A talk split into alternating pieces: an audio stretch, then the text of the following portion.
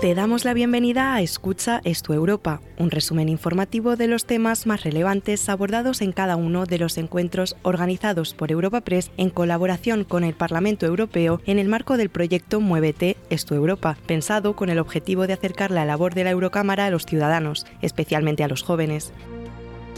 En este tercer episodio, dedicado a la salud mental, la eurodiputada socialista Estrella Durá, miembro de la Comisión de Empleo y Asuntos Sociales de la Eurocámara, destacó la apuesta europea por integrar la salud mental en todas las políticas públicas que repercuten en la calidad de vida de los ciudadanos.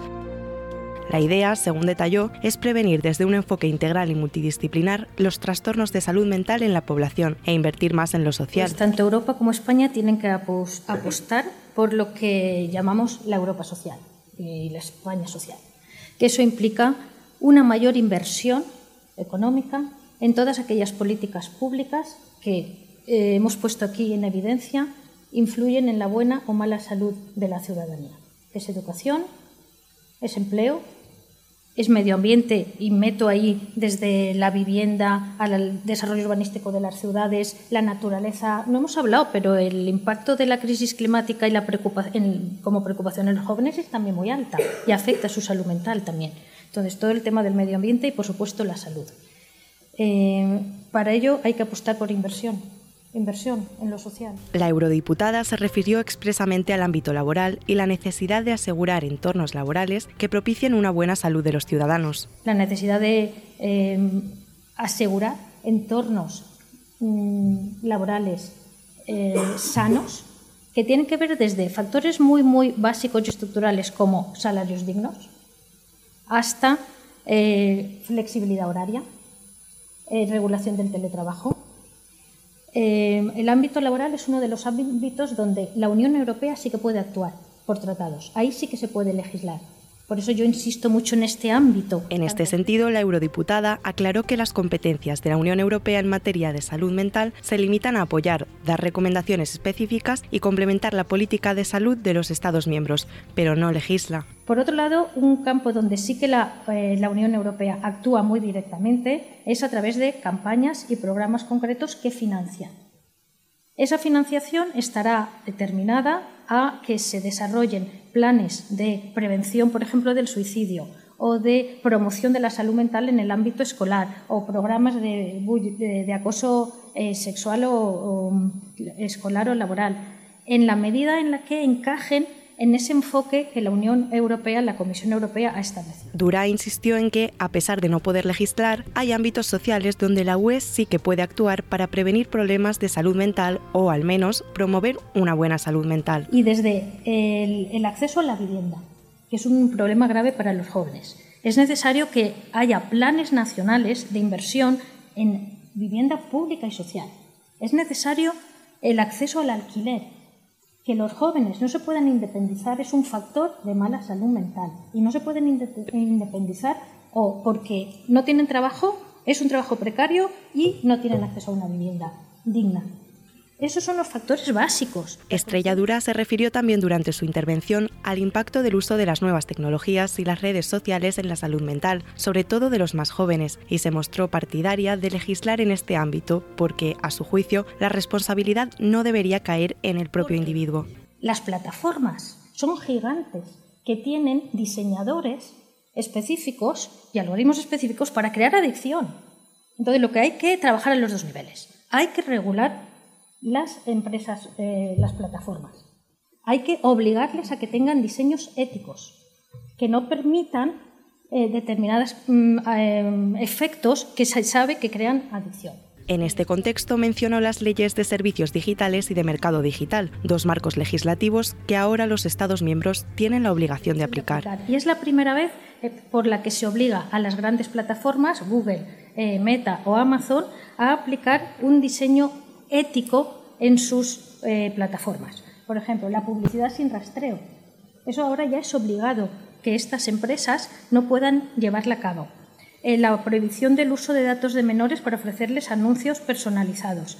La necesidad de que tienen que evaluar cada año los riesgos que su servicio puede tener a efectos de salud mental.